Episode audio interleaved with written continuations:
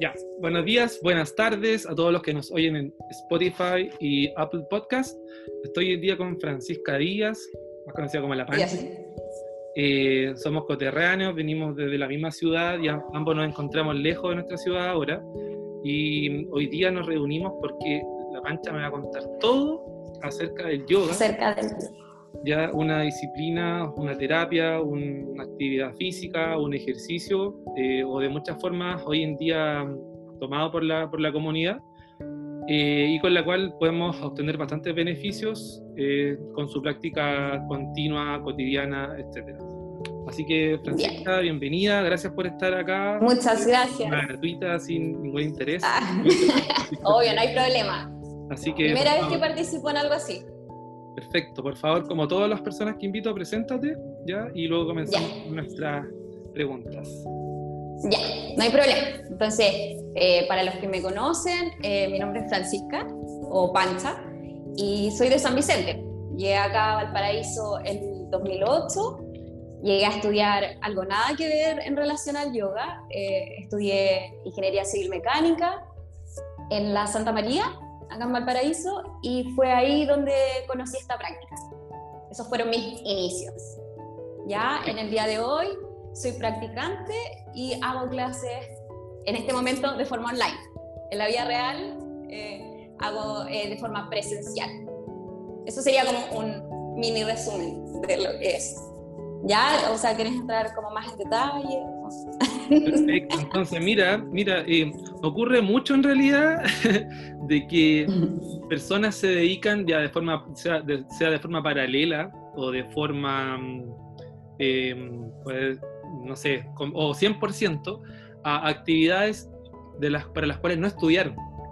No sé si me explico, o sea, a un oficio, no sé, me acuerdo hace un tiempo compré un anillo a una amiga que, bueno, ahora se dedica a hacer anillo y ese tipo de, joyas, ¿cierto? Siendo psicóloga, pero eligió ese camino.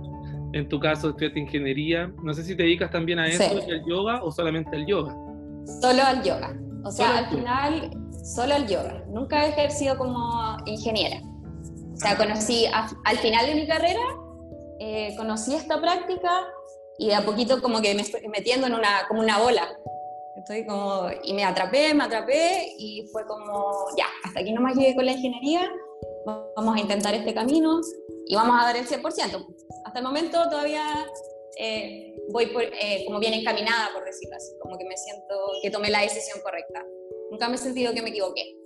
A pesar de que todo el mundo te, te lleva el camino de cómo a dejar la ingeniería, como tantos años estudiando, pero yo invito a probar a cada uno eh, lo que le hace sentido. Yo creo que estamos,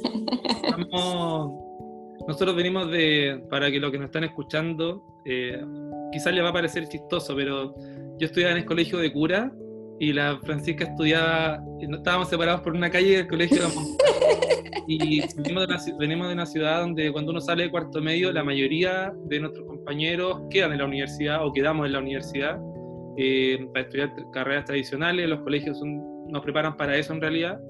Eh, y en esa época, claro, o sea, si tú hubieses en cuarto medio dicho yo voy a ser profesora de yoga, probablemente todos te hubiesen mirado mal. ¿Ya? Jamás. aparte yo era una persona que eh, tomaba mucho, fumaba mucho, carreteaba así a millón. Sí me iba siempre bien en el colegio, pero como que si tú me decís antes a esa, oye, tú vas a ser profesora de yoga, yo me muero de la risa, así, ¿no? Hasta en mi casa, así todo. No sé, no sé qué pasa.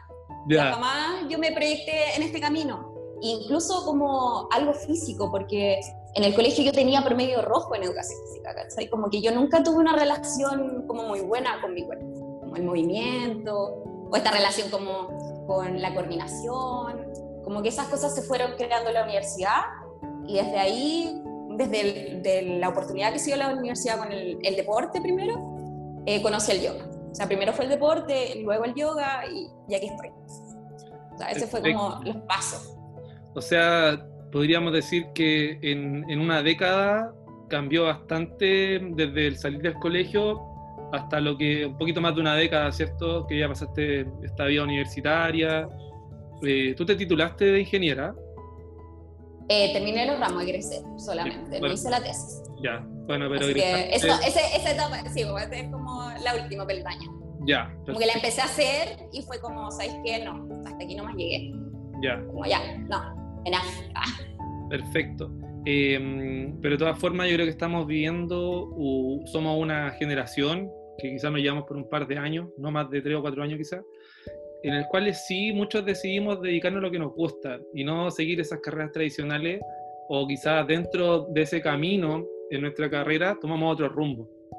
Eh, porque nos damos cuenta que sí se puede y al final la vida es tan corta que hay que hacer lo que uno más le apasiona porque es lo que mejor quizás vas a hacer en vez de estar a lo mejor ejerciendo una ingeniería pero frustrada.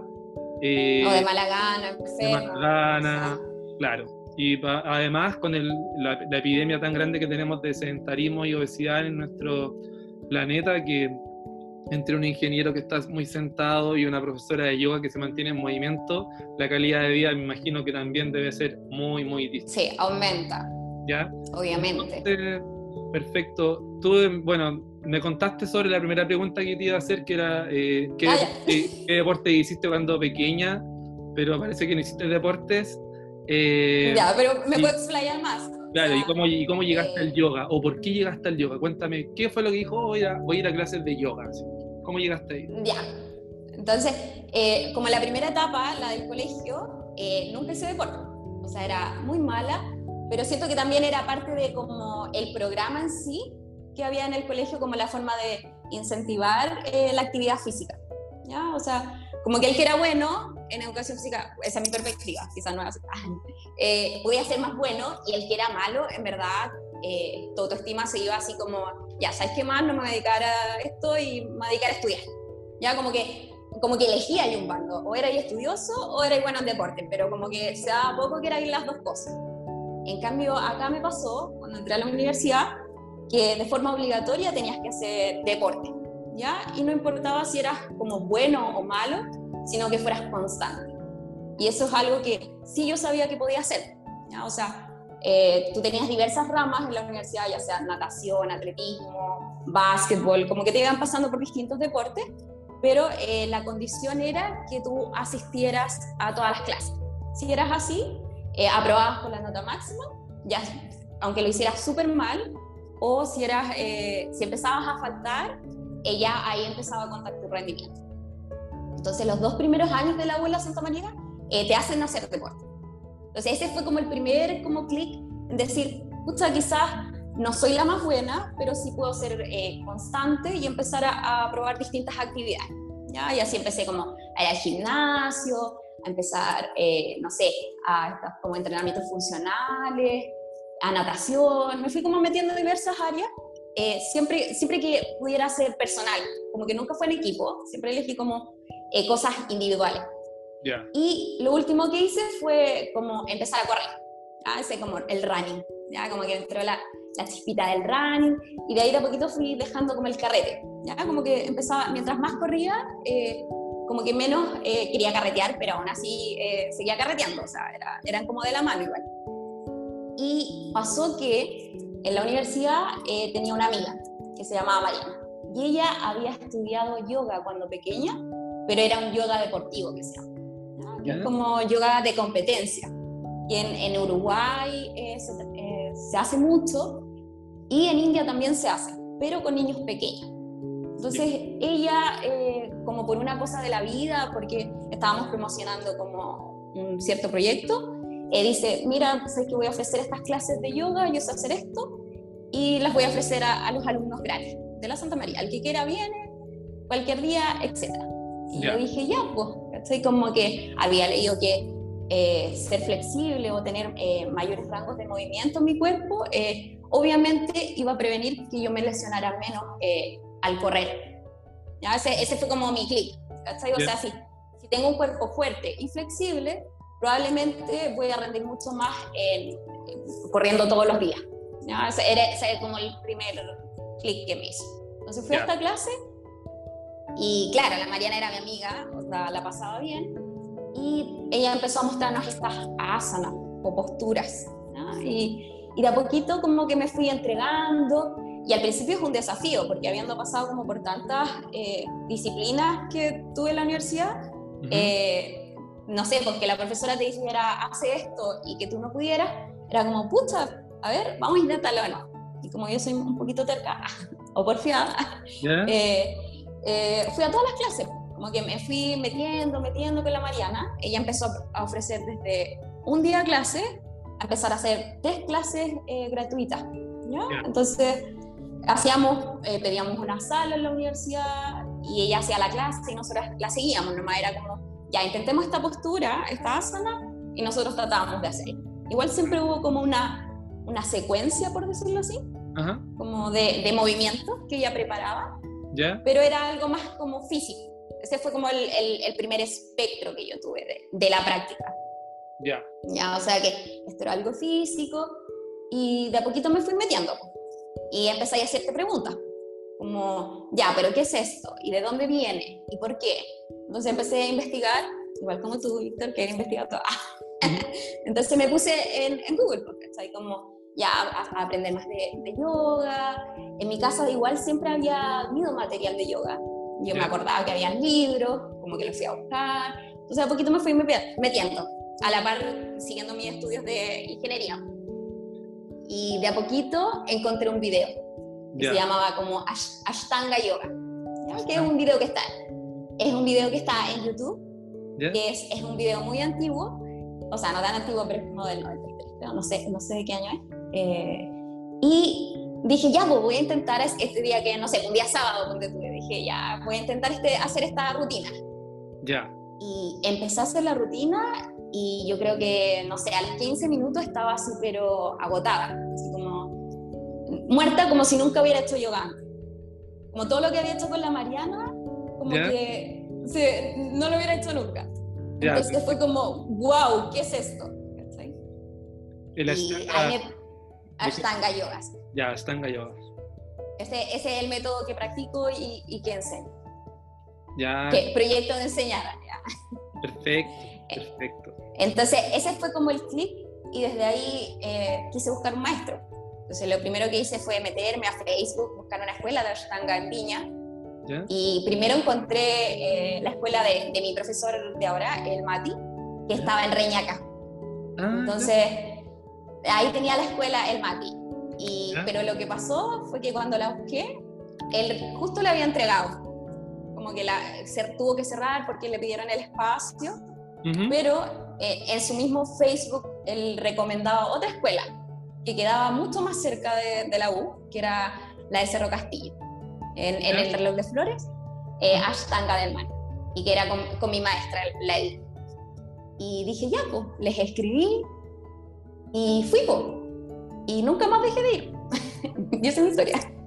y fin. y, de ahí, y, de ahí, y desde esa primera clase, como que fue como, la vida cambió. Pero, pero al final... Ha ido cambiando. Claro, pero al final imagínate que, o sea, ya, por, de curiosa, y, a la vez, gracias, quizás si hubiese llegado a otra universidad a estudiar, no hubiese pasado eso. No, al final, obviamente. Al final fue esa como de que fuera forma obligatoria, te llevó como a, darte cuenta que al final quizás la actividad física te podía llevar por otro camino. ¿Cachai? Porque me dijiste, pucha, dejé como de carretear tanto, de meterme tantas cosas a mi cuerpo. Aparte que el yoga siempre, las, las personas que no conocemos de esto, lo asociamos con gente como súper sana. o súper hippie de repente.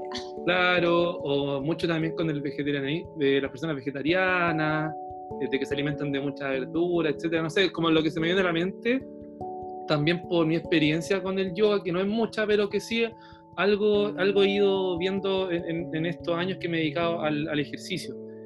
Em, entonces, justamente uno cuando se mete en una disciplina eh, genera cambios en nuestra vida, sí o sí.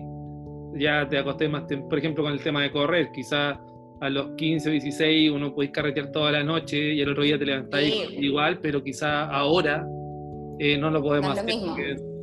claro, tu cuerpo va a reaccionar distinto y te va a pedir más descanso, no vaya a rendir, etc. Entonces, creo que, que, interesante lo que acabáis de decir, como que generó un cambio en ti Y gracias a tu amiga también que de, forma gratuita se atrevió como a dar las clases y todo, ¿o no? Oye, obvio. Con respecto a esto, mira, yo me acuerdo en un viaje, eh, tuve una experiencia muy linda, estuvimos un mes, acompañé a una amiga en una certificación de yoga para hacer lo mismo que haces tú como una instructora de yoga. Y estábamos, fue una experiencia muy linda porque fuimos a conocer las, las Rocky Mountains en Boulder, Colorado. Eh, ¿Ya? Entonces fuimos como una montaña a las 5 de la mañana y cuando salió el sol empezamos a hacer el yoga. También ellos hacían ashtanga.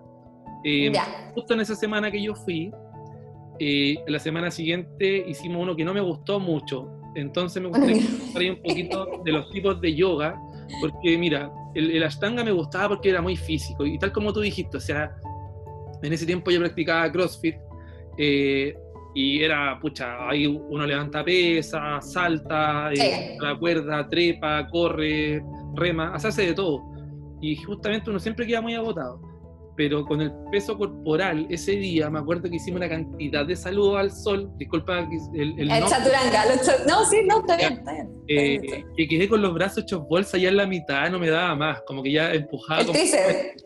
Claro, y los hombros y no, y todo me dolía. Entonces, eh, me di cuenta que era un yoga muy atractivo para lo que nos gusta el deporte, o para tomarlo como de repente un entrenamiento con el peso corporal. En ese entonces, por ejemplo, yo no conocía la calistenia que esto que se cuelgan en la barra y también una sí, corporal, ¿cachai? Entonces dije, no, este, este yoga es bacán. Porque hasta ese entonces yo solamente conocía, parece que el Kundalini, el que, es más, más, tranquilo, ¿no? Ahora todo el que me cuente. Y el que no me gustó fue uno que nos metieron en una sala. Allá en Boulder habían normalmente 40 grados de calor. Y nos metieron en una sala con más calor y yo me tuve que salir de la sala. No aguanté más. ya sé cuál es, ya sé. ¿Cachai? Bricam, ¿puede ser?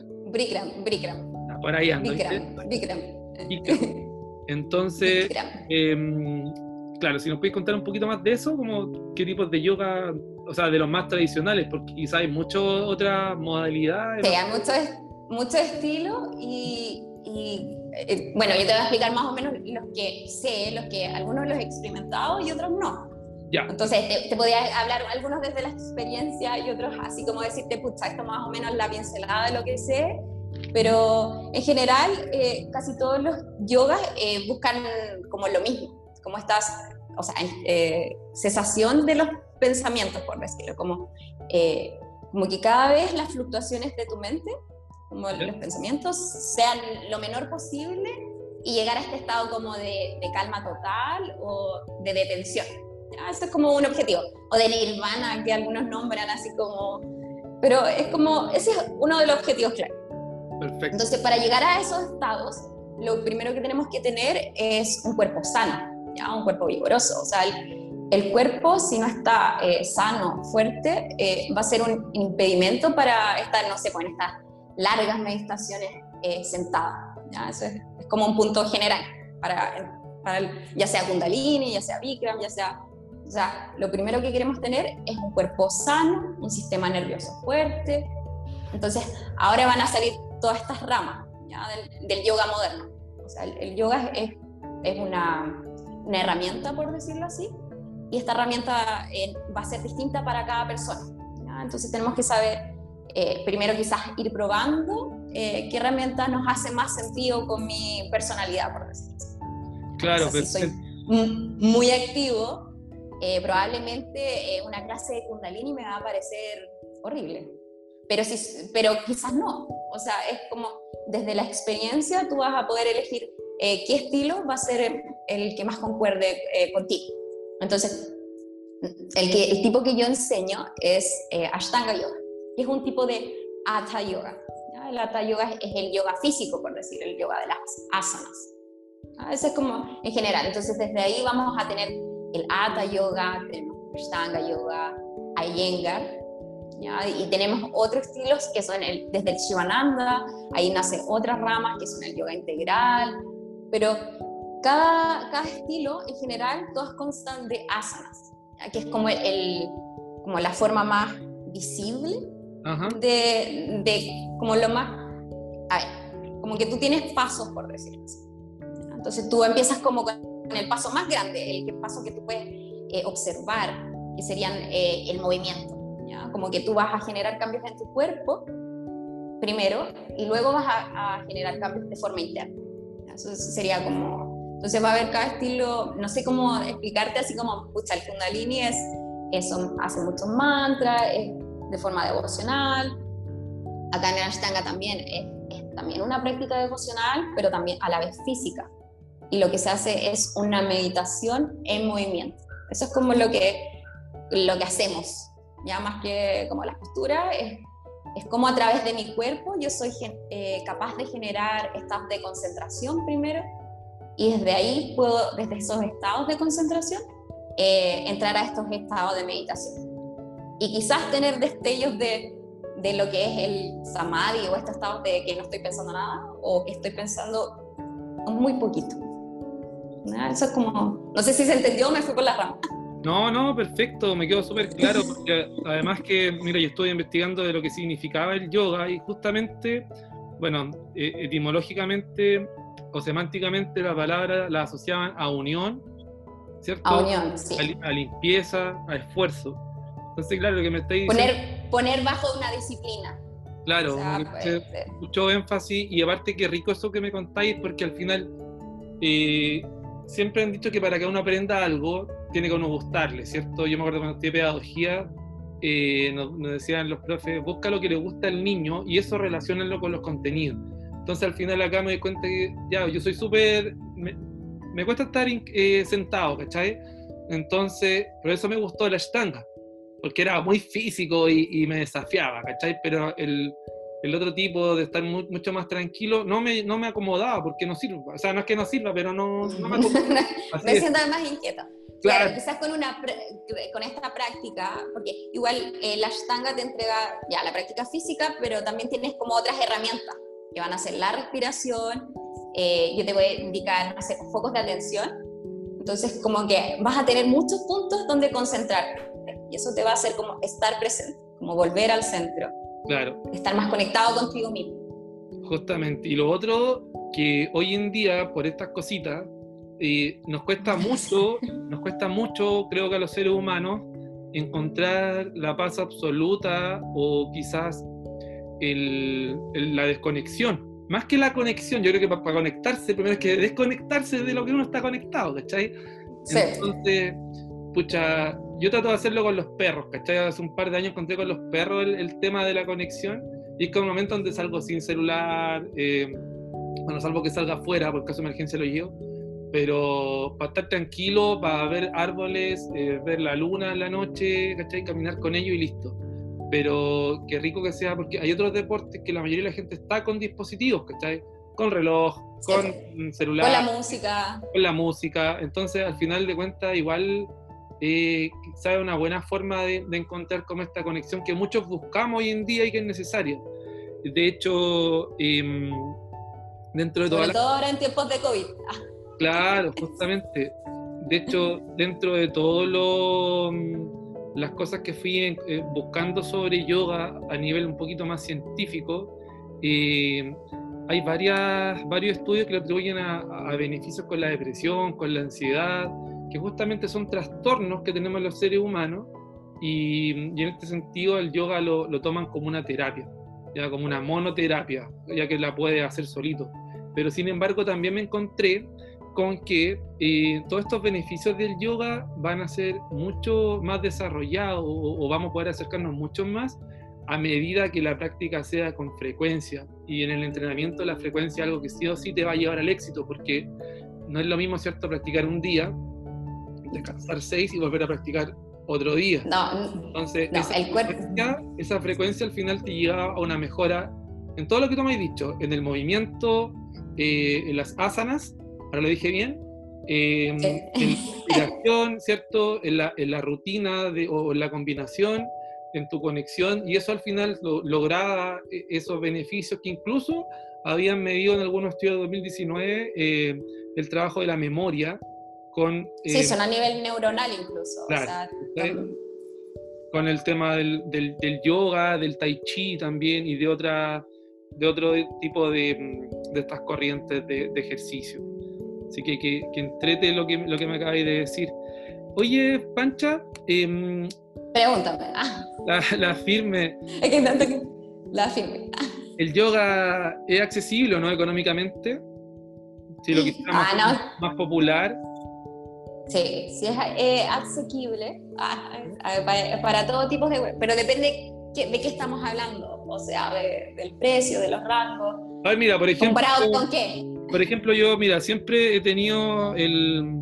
A ver, como uno de los sueños de que el día que tenga mi centro me gustaría que los adultos mayores, por ejemplo, tuvieran acceso liberado a mi centro de entrenamiento. ¿Cachai? Porque para adultos mayores hoy día pagar un gimnasio es algo que, escucha, no se puede. con la jubilación, súper difícil, salvo que tengan una jubilación de algún sector de, no sé, pues, Fuerzas Armadas, cosas así, que tienen mejores jubilaciones. Eh, o, o, no sé, pues pensando en la gente que, común y corriente, ¿cachai? que trabaja en una empresa, que gana el mínimo y que quizás pagar un gimnasio 30 o 20 lucas mensuales, no lo... Mira, no es que no lo puedan hacer, pero por educación ellos no invierten en eso. Oh. Porque ya, me doy cuenta en el súper... Las prioridades. claro, las prioridades son la bebida, la galleta, eh, la, la, caja, la, caja, de chela, ¿cachai? Y al final te hay 40 lucas en pura hueá pero no inviertes quizás 15 mil pesos o, hasta menos, de repente sale eh, de forma grupal, ¿cachai? Pero de todas formas, ¿es, una práctica eh, accesible para cualquier persona o no? Sí, mira, yo creo que es una práctica accesible. Igual hay distintos tipos de programas. O sea, no te voy a mentir que hay programas en verdad que están sobrevalorados, por decirlo así. ¿Ya? Eh, yo creo que debe existir como una relación precio-calidad igual eh, pagarle la inversión que ha puesto el profesor, todo eso tiene que ser recompensado, obviamente, pero eh, también eh, existen como casos excepcionales. como es, necesario crear como estas instancias para, no sé, con gente de escasos recursos, gente que tenga problemas sociales, adultos mayores. O sea, creo, que eso falta un poco, sobre todo quizás acá en, en Chile. Quizás estamos todavía como en esa etapa de de como creando escuelas.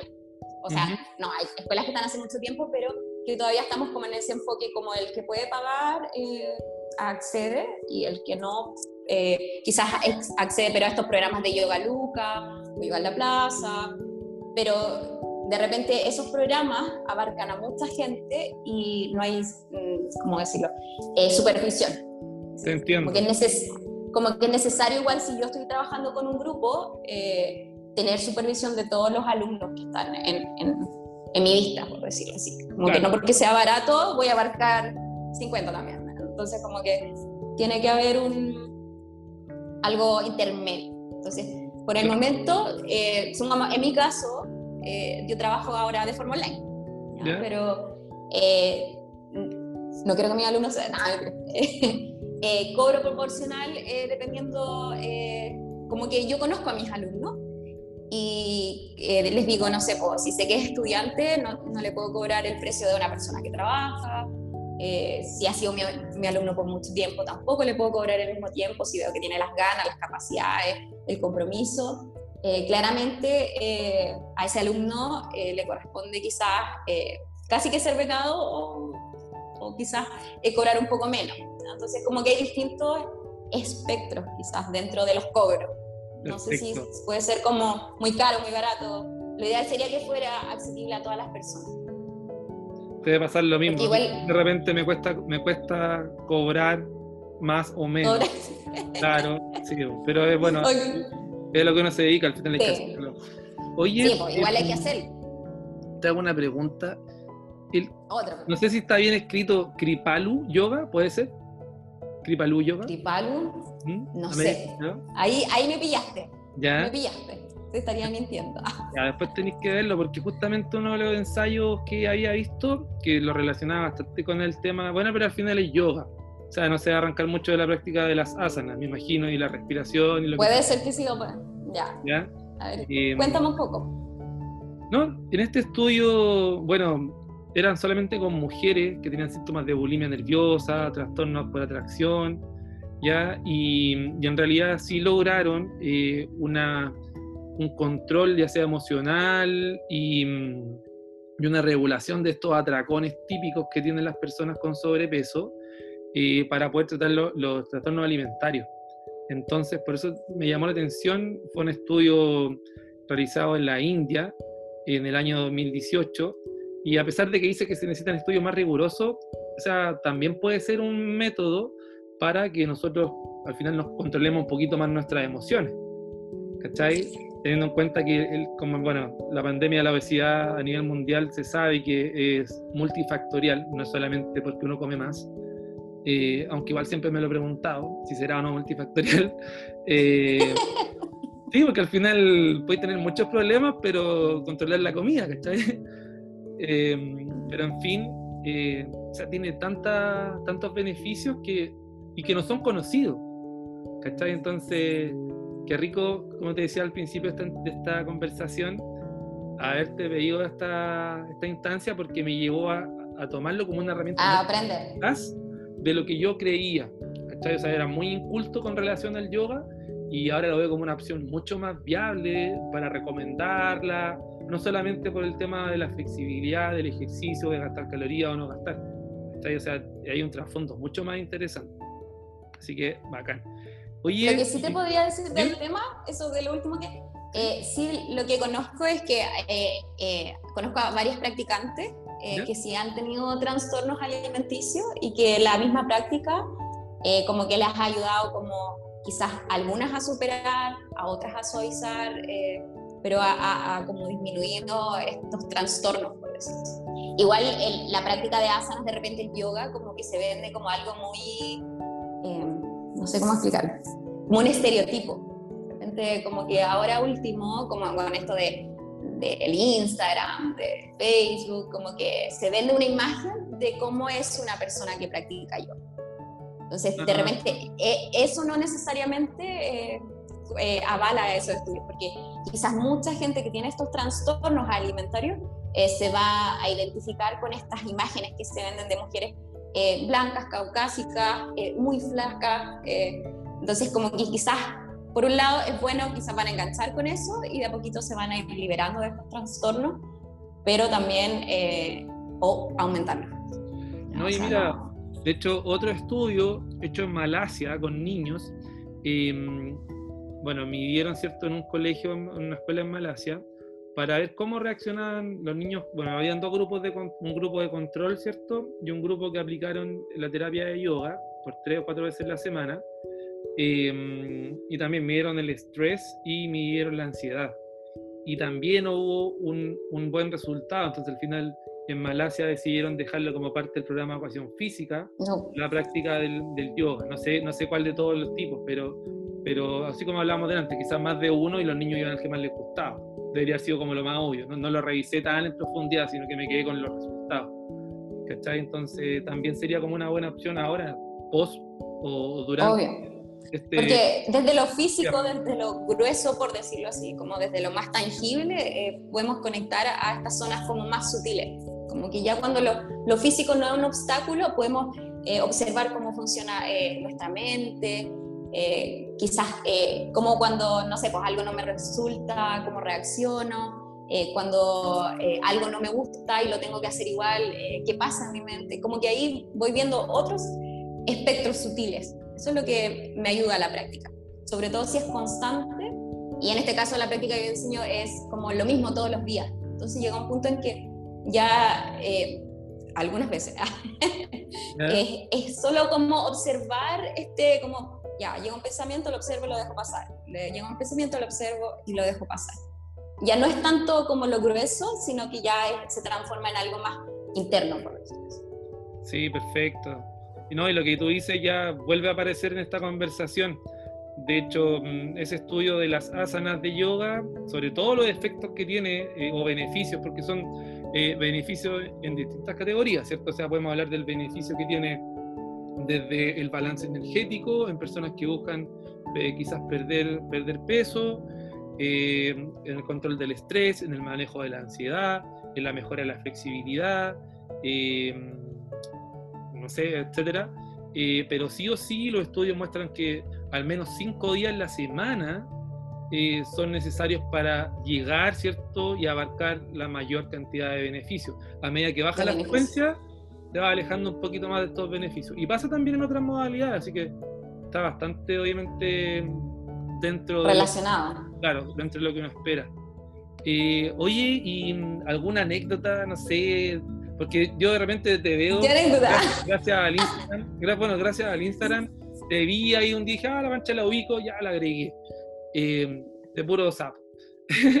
y, y, de repente. te veo, claro, y de repente te veo haciendo yoga y digo, oye, qué bacán, porque te vi como que, no sé, estaba ahí en posición de plancha y de repente te transformaste como en un caracol, no sé, y le los pies para la cabeza y te, dije, no, la cagó. Porque me acuerdo que en la U cuando me tocó hacer gimnasia artística, eh, puta, tenía, mi profesor era Dios Thor, entonces nadie tenía el 7 y eh, por cada ayuda te bajaban un punto. Entonces, buen basquetbolista, malo para la gimnasia, el profe, eh, nota máxima siempre, siempre fue un 5, porque me ayudaban entre dos personas para poder hacer las piruetas y todo, entonces dije, no, la mancha la Ya, pero un 5 está súper bien, está súper bien.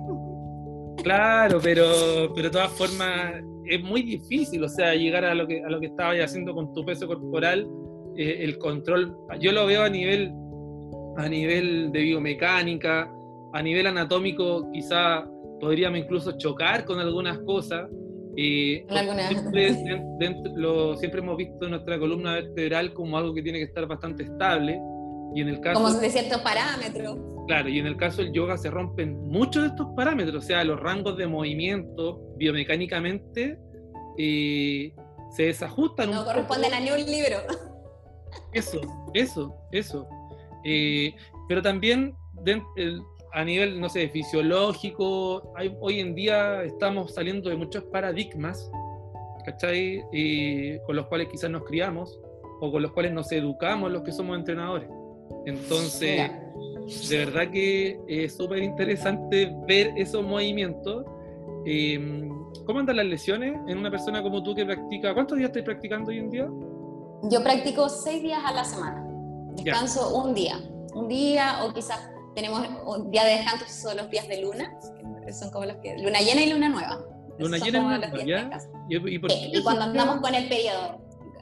Ah, por tradición, por, decirlo así, es por, tradición, porque la energía de la luna afecta como nuestro cuerpo, que está eh, compuesto por agua, pero en general es más, yo diría, eh, tradición. Y se respeta, porque de repente hay como que respetar ciertas cosas que son de Oriente y no tan occidentalizar como lo que nos conviene y lo que no lo dejamos al lado. O sea que si, si, si, veo a alguien haciendo clases de yoga bajo la luna llena, ese compadre no tiene idea. No, tiene no, idea. no, sé si es para, no sé si es para todos los estilos.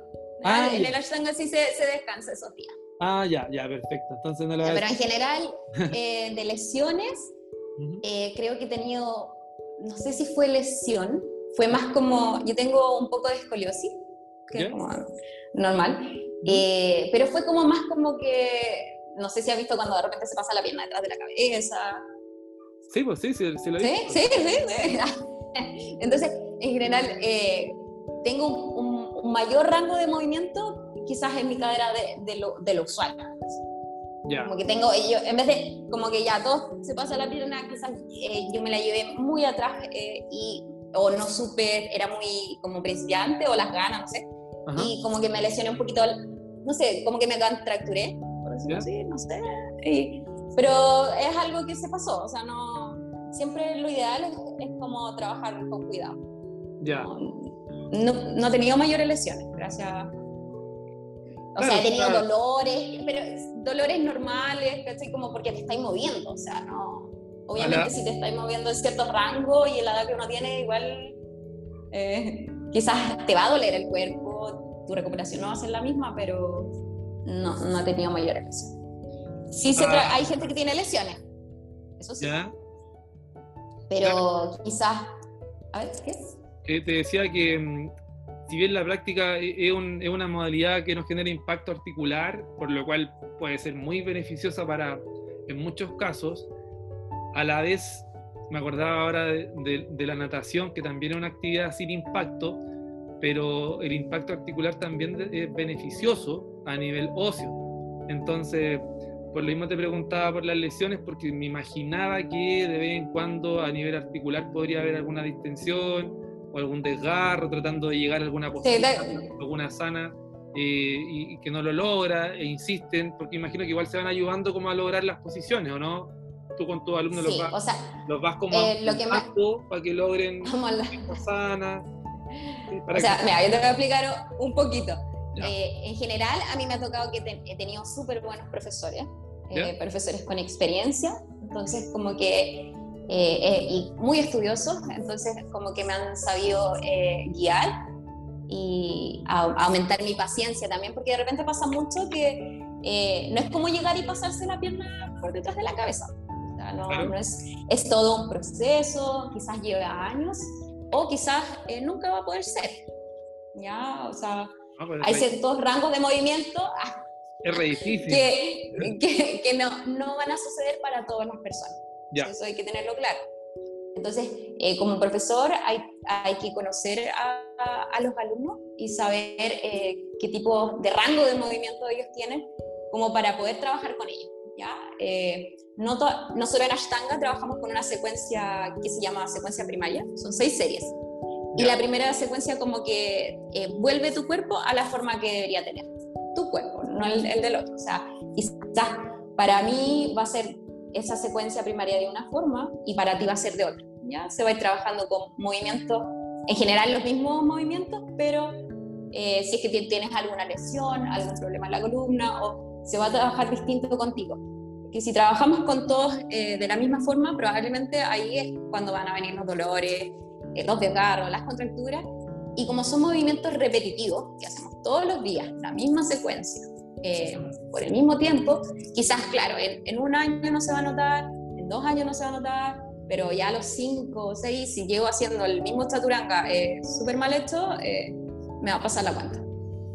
Entonces, buenos cimientos probablemente van a crear buenas prácticas y menos lesiones a largo plazo. Eso es como lo que se desea. Buenísimo, porque al final de cuentas lo que me estáis contando significa que por lo menos en tus clases, como tú la haces, porque al final todos los profesores tenemos quizás un lineamiento que seguir, pero también le damos nuestra individualidad a nuestro trabajo, ¿cierto? Nuestro sello. Y después lo mismo que algunas personas nos siguen por muchos años y nos siguen a otros, ¿cierto? Se adaptan mucho más a cómo uno trabaja, cómo uno trata a esa persona. Eh, entonces lo que me estáis diciendo es que hay como una etapa como de adaptación anatómica o, reeducación anatómica, postural, para luego empezar ya a hacer un trabajo como de desarrollo o de mejora de, su, de, esfuerzo, de flexibilidad. O sea, primero está esta, esta secuencia base. Ya. Que para algunos puede llevar años eh, trabajarla, por, lo mismo, por los patrones de movimiento que han, o sea, no puedes pretender que en un año cambien eh, patrones de movimiento que has tenido toda tu vida. O sea, no, claramente, quizás para algunas personas sí va a ser eh, más fácil cambiar estos patrones de movimiento porque son más jóvenes, porque tienen, no sé, una mayor eh, neuroplasticidad en, en, su mente, por decirlo así, o mayor control de su cuerpo, pero lleva tiempo. Entonces, siempre lo ideal es trabajar esta secuencia, que es la misma, que no es fija, fija, pero eh, dependiendo eh, quién es la persona, eh, cuál es su background, por decirlo así, va a ser cómo se va a ir trabajando. Quizás a algunos alumnos con más condiciones se les va a exigir más, y a alumnos tú no le puedes exigir a alguien de 20 lo mismo que a alguien de 80, o sea, no, claro. no tiene cabida en esta práctica. no, hay lógica. Justamente. Y al final vas a obtener los mismos beneficios haciendo la misma práctica con variaciones, con... Si lo más importante que nosotros eh, como que enfocamos es la respiración. O sea, no saco nada hacer como muchas posturas, como todo esto aeróbico, pero si estoy respirando súper mal y me estoy lesionando, eh, no sé, incluso a nivel nervioso, de repente estas asanas eh, pueden causar problemas. O sea, así que no tengo la guía adecuada, no tengo... Entonces es súper importante, sobre todo al principio, tener un guía. Claro, me hace muy sentido lo que me estáis diciendo, porque a nivel nervioso, ¿cierto? Es donde se produce la fatiga, a nivel hipotalámico. Por lo tanto, obviamente, el, el, estrés constante por lograr una, una asana, ¿está bien dicho? ¿Cierto? Sí. Eh, puede llevar una fatiga, ¿cierto? A nivel del sistema central y producir agotamiento y al final ese cansancio que uno dice, no me duele nada, pero ya no puedo más. ¿Cachai? O tirar la toalla, por decirlo así. Tirar la toalla, claro, pero viste qué, interesante lo, que me, lo que me cuentas. Yo recuerdo que, mm, y es de las últimas preguntas, ya como para ir entrando en la parte final de esta conversación, que está súper entrete. Eh, ah, ¿sí? Em, me acuerdo que en, Estados Unidos, em, en la mayoría de los, de los estados que pude visitar, porque fui a aprender CrossFit en esos años, todos tenían yoga. Y yo le preguntaba a los head coach o los directores de cada centro por qué mezclaban CrossFit y yoga. Ellos me hablaban mucho en ese entonces del trabajo de la movilidad, que hace quizá, a ver, 6, 7, 8 años atrás, era totalmente nuevo. O sea, quizá acá hace 6, 7, 6 años, 5 años atrás recién empezamos a conocer en el ejercicio de los rodillos, el masaje antes o después de los ejercicios. El foam roll. El foam roller, ¿cachai? O, o el black cross ball, etc. Em, para ti, eh, es una mezcla de ambas capacidades, obviamente, ¿cierto? Tanto de movilidad articular como de flexibilidad. ¿Cierto? La, la práctica, sí. La práctica, claro. Eh, ¿Cuál de los dos te encontréis que la, o es muy individual? O sea, hay personas que les cuesta mucho más ganar movilidad o flexibilidad. Porque según la teoría, eh, dicen que la flexibilidad son es una capacidad que se desarrolla en nuestra niñez, ¿cierto? Y por lo mismo en los deportes de, que necesitan mucha flexibilidad, como lo es la gimnasia, por ejemplo, la desarrollan desde pequeño. a edades, a edades tempranas, para evitar, ¿cierto?, después tener que restablecer capacidades eh, como lo ocurre al contrario con la resistencia cardiovascular, por ejemplo, que con los años va mejorando, la flexibilidad va empeorando. Entonces, ¿cómo ha sido este trabajo eh, con tus alumnos? Se les explica que, hay que tener mucha paciencia porque la flexibilidad es, es, difícil. Supongamos si yo te dijera hoy día, Francisca, quiero empezar contigo mis eh, a tomar clases. Sé que en un mes probablemente mi avance va a ser muy ínfimo a nivel de flexibilidad. ¿Cómo ves tú la flexibilidad, la flexibilidad y la movilidad? O sea, yo creo que van un poquito de la mano, pero en general como que, ya, lo primero que se hace con un alumno es e, explicarle en qué consiste la clase y que tiene que reducir sus expectativas. O sea, lo más importante aquí es hacer, más que como tener grandes, así como, ya, quiero ser más flexible, quiero ser más esto, más esto, es eh, todos los días eh, generar eh, prácticas ya sea, eh, aunque sean de una hora, media hora, lo importante que es la constancia. Y eso me va a llevar un poquito a esto, como generar mayores rangos de movimiento, que en el caso para todos no va a ser igual. Eso hay que tenerlo claro. quizás eh, ciertas posturas, eh, a medida que vamos como envejeciendo, nuestros rangos de movimiento quizás no van a ser de cuando teníamos 5 años, pero va a ser el mayor rango, eso es lo que queremos lograr. El mayor rango en como en nuestro cuerpo, eh, a nivel personal. Ese es como el, el objetivo, ¿no? O sea, como generar estos mayores rangos de flexibilidad, mayor rango de movimiento, cosa de que el cuerpo esté como lo más sano en el paso de los años. No sé si respondí. Sí, sí, perfecto, perfecto. Pero como que eso, no, no generar eh, tanta expectativa en lo que es una clase. Como que creo que eso es lo más fácil para sostener una, una práctica durante largo tiempo para lograr la, adherencia al final que uno busca como, la adherencia. como profesor, instructor o sea quien sea, el, nombre que le pongan al que dirige, pero lo que uno busca, claro, es, encontrar una adherencia con el alumno y que pueda proyectar un trabajo a largo plazo para ver realmente los beneficios, porque hoy en día ocurre mucho que la gente quiere todo para ayer. O sea, llega... Sí, o sea, ya se quiere, llega a la clase queriendo ser profesor. Claro, o sea, eh, no, y se la saben todas. Entonces, eh, o la gente que no, o la gente que no es así, eh, no sé, porque quiere perder peso y claro, acumularon peso por lo que decís tú antes, por 30 años y quieren perder el peso que acumularon en 30 años, lo quieren perder en un mes. ¿Cachai? O, no sé, yo me imagino que no es un trabajo tan fácil lo que te toca hacer. Eh, la gente, obviamente, yo si voy a tomar clases de yoga, sé que soy tieso como un roble. No, pero eso no importa. claro, pero al final sé que me voy a meter en algo que me va a costar. ¿Cachai? Eh, pero probablemente como, como, toda la, como toda la vida, o sea, no. Claro. Cada vez me refiero que no lo Cada vez que no toman una, una disciplina o elegir un, deporte, te va a costar. Claro, siendo deportista y todo. Pero hoy en día, mira, para todo nos sentamos, o sea, nos sentamos a conversar, ahora estamos, bueno, estoy en otra posición, no estoy sentado. Ahí los pies arriba. Sí, no, yo estoy sentado a lo hindú, trato de no sentarme justamente por lo que te decía antes, porque me interesa mucho mantener mi movilidad. Y hay un dicho que dice, más viejo que sentarse en el poto, eh, y creo que es algo súper interesante. Es verdad. Sentarse en el, en el glúteo o en los isquiones. Claro, es algo que nos produce estar en constante. Si tú y yo nos estábamos moviendo todo el rato, cambiando las posiciones, ¿cachai? Y al final estamos haciendo movilidad, estamos ganando vida a nivel... Y espacio, a nivel de las caderas.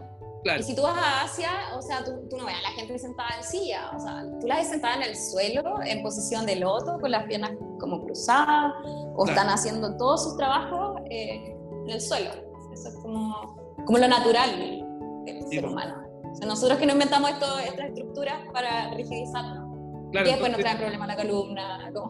Entonces, el nivel de. Yo le digo cuando llega, bueno, generalmente gente que llega en la tarde a entrenar, 6 de la tarde, 7 de la tarde, sacarnos la silla para empezar, o sea, movilidad a nivel torácico, ¿cachai? Como, para que me veáis bien, este tipo de acortamiento que se produce mucho. Y, y, para el celular que estoy así. Claro, cervical, torácico, a nivel de cadera, o sea, sacarnos la silla es como lo primero que hago, ¿cachai? Para tratar de soltar un poquito y ir reduciendo ese, esa amnesia casi a nivel de cadera. No, en serio, y se produce mucho. La amnesia, no, sí. La amnesia glútea ocurre en, mi área, entonces... No hay conexión.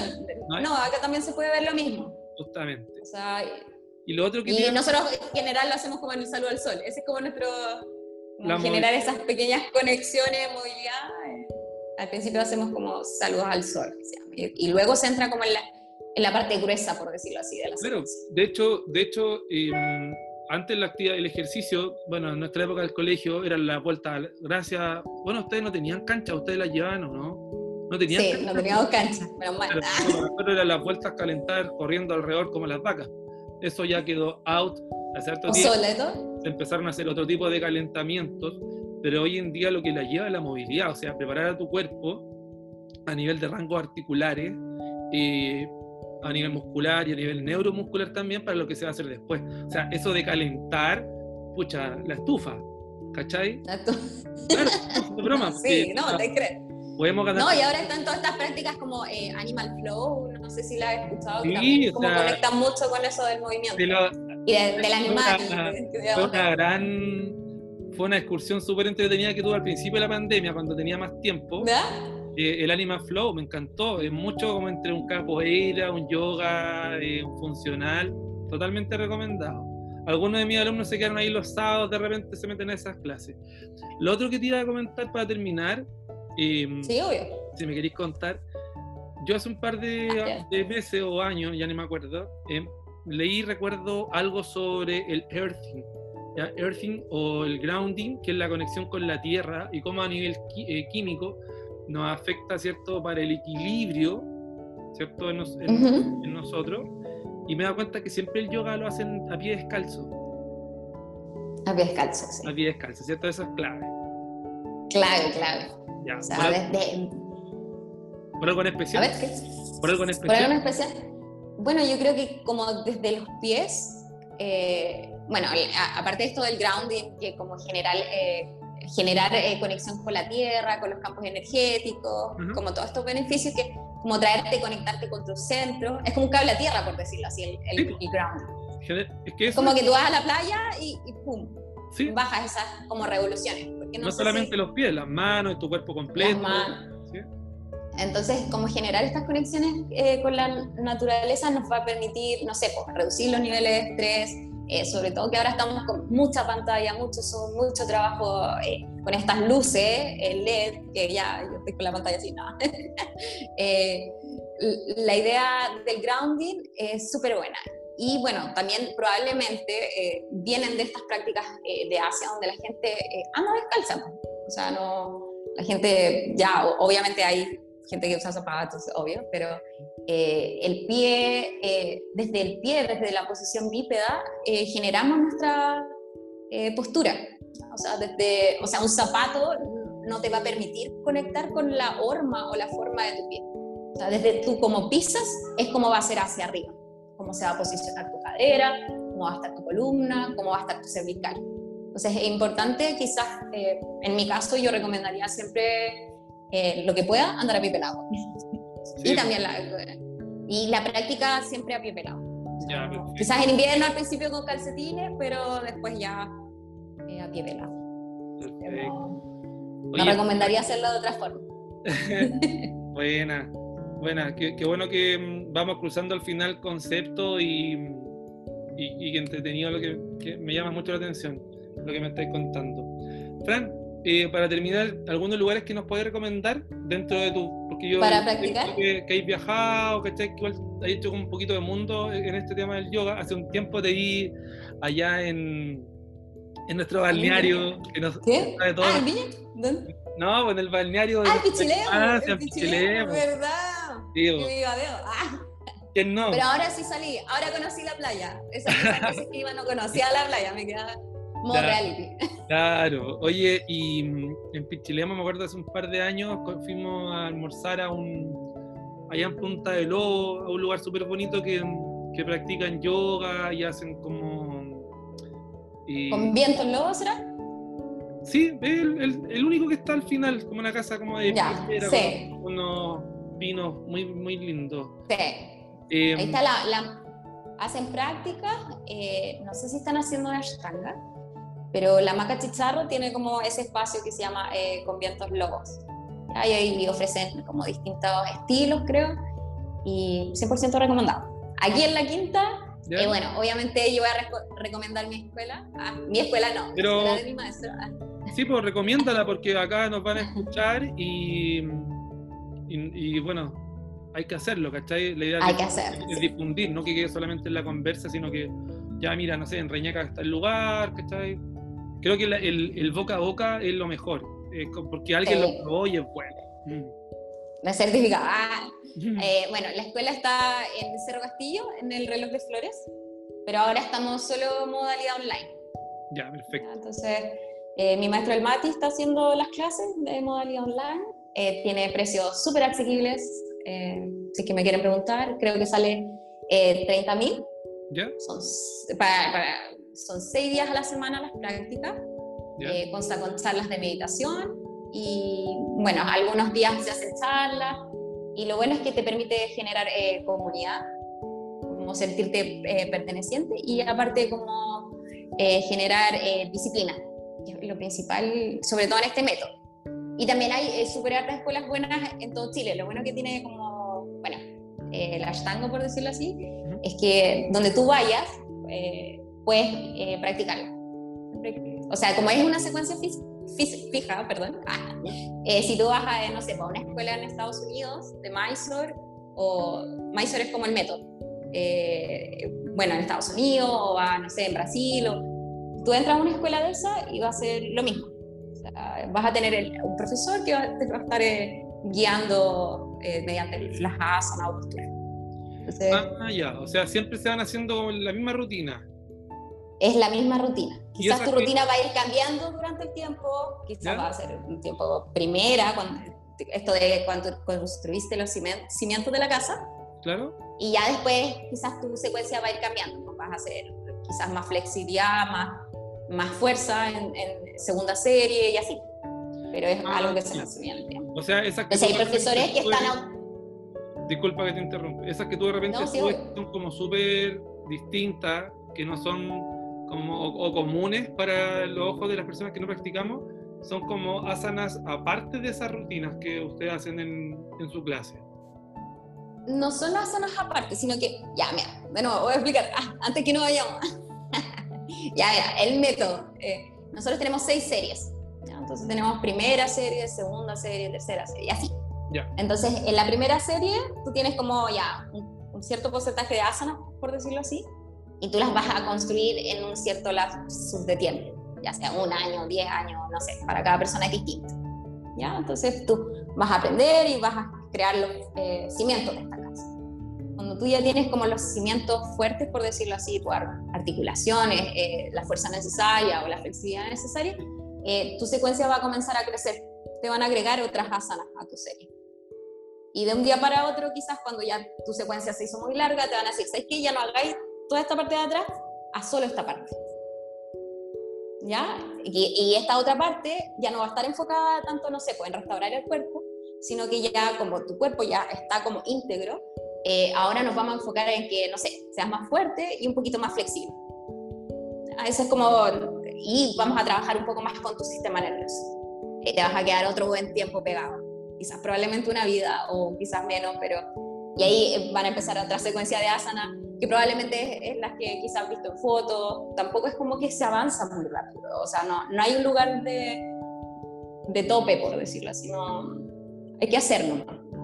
Hay que ir sin expectativa y, y hacer. Eso es lo que yo recomiendo.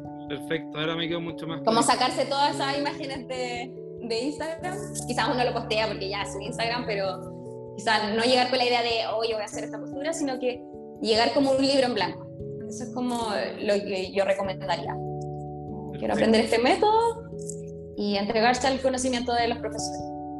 Perfecto. Eh, Fran, eh, muchas gracias por haber compartido tu tiempo conmigo y con, las personas que nos escuchan.